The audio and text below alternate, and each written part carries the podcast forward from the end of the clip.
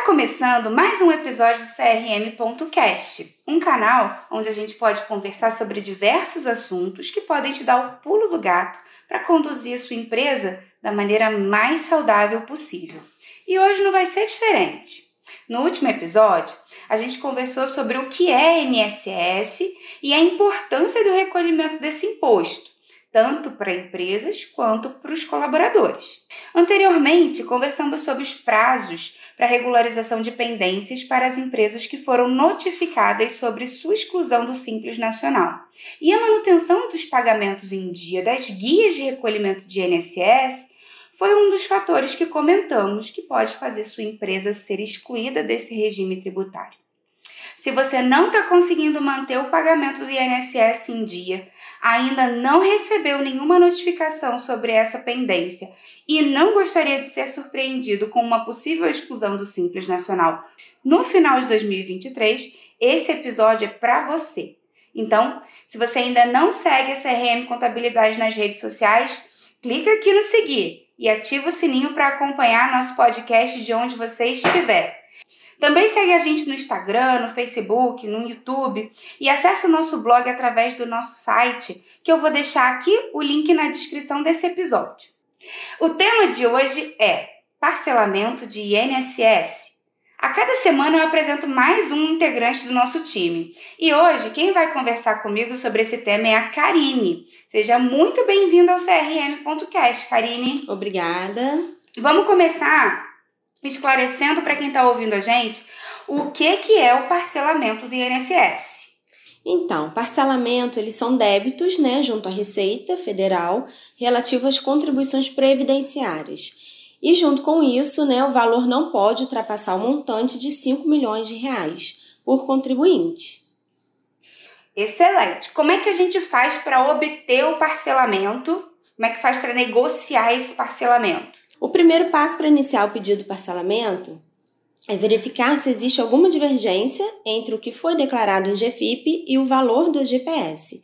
Caso exista, o sistema ele possibilitará que o contribuinte selecione essas divergências de maneira que os mesmos sejam transformados em débitos, para que possam entrar em composição o processo de parcelamento. Uhum. Após a seleção dos débitos, o sistema apresentará o extrato de negociação, com a lista dos débitos, valor a ser consolidado e valor das parcelas. Uhum. Nesta parte, é, poderá ser alterada a quantidade de parcelas, uhum. mas não será permitido que o valor delas fique abaixo do estipulado pela legislação, que mudou de um tempo para cá. E o que ajudou muito que agora é a Receita Federal é, deixa né, que o contribuinte faça em débito de conta corrente, o que faz, facilitou muito, né? Ah, claro. É, que aí não esquece de pagar, né? É, não esquece, não tem como, né? E acaba é, não ficando. Parcelas em aberto. Parcelas em aberto e futuro esquecimento. Uhum, esse, aí é maravilhoso, porque botar débito em conta, não tem como o indivíduo esquecer. Não. E aí é paga certinho, não uhum. tem né, problemas futuros. Se tiver dinheiro na conta, né, minha se amiga? Se tiver dinheiro na conta. Se não tiver, gente, vamos providenciar. não, porque aí o problema deixa de ser com, com o parcelamento do INSS, passa a ser com o banco. Aí, Exatamente. de toda forma, vai manter a regularização do, do parcelamento. Isso. Mas mesmo assim, a gente fica de olho, né, uhum. pra gente poder não deixar que o parcelamento, o parcelamento ele seja excluído. Uhum. Por quê? Ah, tudo bem, faça em conta corrente, mas e se não tiver dinheiro? Uhum. Né? Então a gente fica ali é, sempre monitorando esse, uhum. ah, então esse é cliente. É porque... importante. A contabilidade também tem que ficar ali, uhum. né, monitorando para que não haja esse é, porque aí botar o débito em conta. É uma aí, coisa. Aí você botou um problema a mais na, na jogada, né? Porque aí foi pro banco, continua com parcelamento é. do INSS, quer dizer, mas aí mais ainda. Não, não tem dinheiro na conta e aí? Pois é, tem. exatamente. Então, para isso que a gente fica de olho Tem que ficar sempre. atento sempre, o tempo inteiro. Ah, maravilhoso. E não, eu sou adepta do débito em conta, mas é. tem muitas pessoas que, que ficam na dúvida desse débito em conta e gosta de ter tudo controladinho. Exatamente. É, qualquer pessoa pode solicitar um parcelamento de INSS? Sim, qualquer pessoa, pessoa física, doméstico, né? Às vezes, ah, eu abri, registrei uma doméstica uhum. e não consegui é, pagar mensalmente, né? Uhum.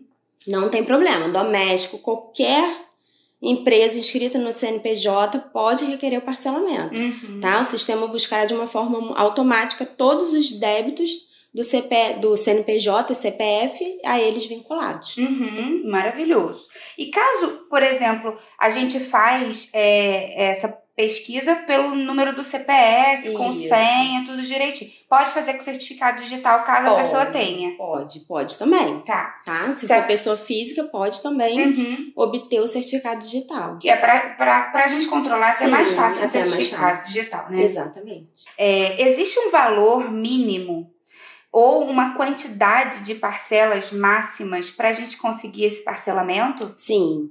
A parcela mínima para pessoas físicas é 200 reais. Uhum. E pessoas jurídicas, 500 reais, o mínimo, né? Uhum. A aprovação do pedido de parcelamento depende do pagamento da primeira parcela. Uhum. As prestações vencerão no último dia útil de cada mês. Uhum. O valor da parcela será acrescido de juros equivalente sempre à taxa Selic, acumulada mensalmente. Uhum. Então, às vezes, faz um parcelamento, ah, mas você disse que era 200 reais. Não.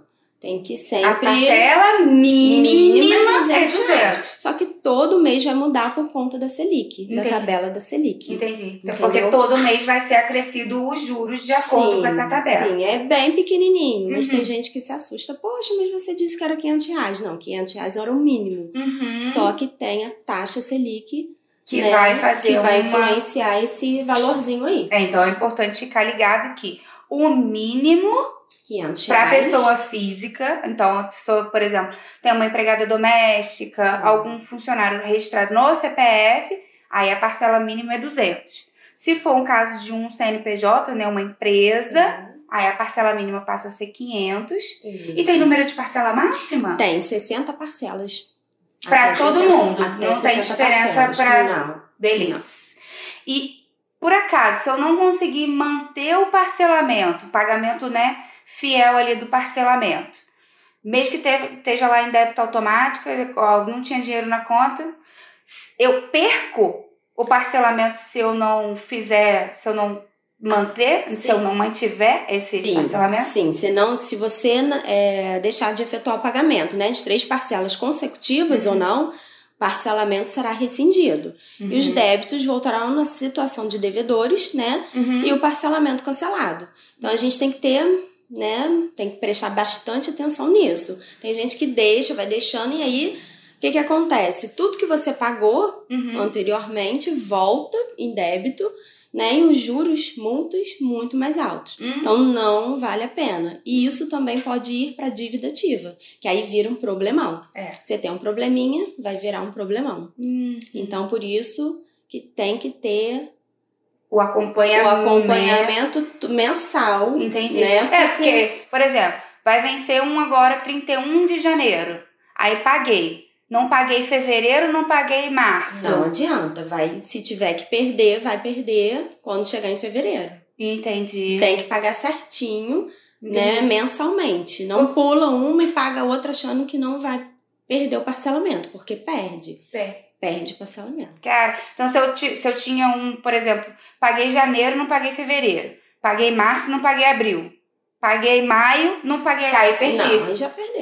Ih, caramba, então tem não... que ser uma coisa uhum. mensal. Entendi. Para não atrasar e não. Então, para aderir o parcelamento, tem que fazer, né? Um, um estudo certinho para fazer. Certinho. Falar, vou conseguir arcar com esse parcelamento. Exatamente. Porque senão o problema fica maior ainda, né? Fica maior ainda.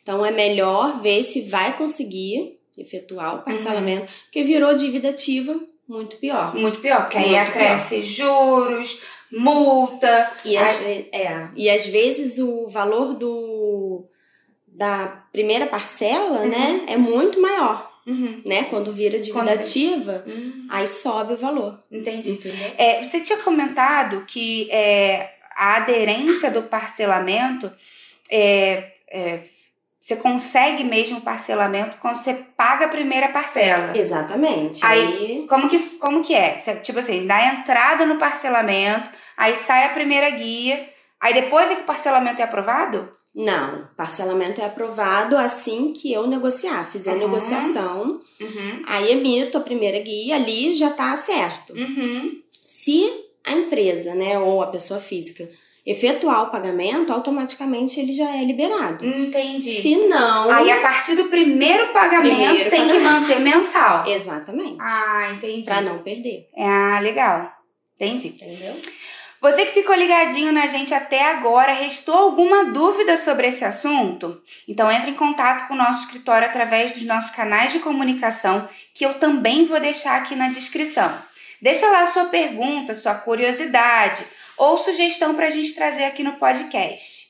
Karine, quero te agradecer muito por você ter vindo aqui esclarecer nos pequenos detalhes para a gente conseguir um parcelamento como esse e evitar problemas futuros. Por nada, imagina, eu que agradeço fazer parte dessa família maravilhosa.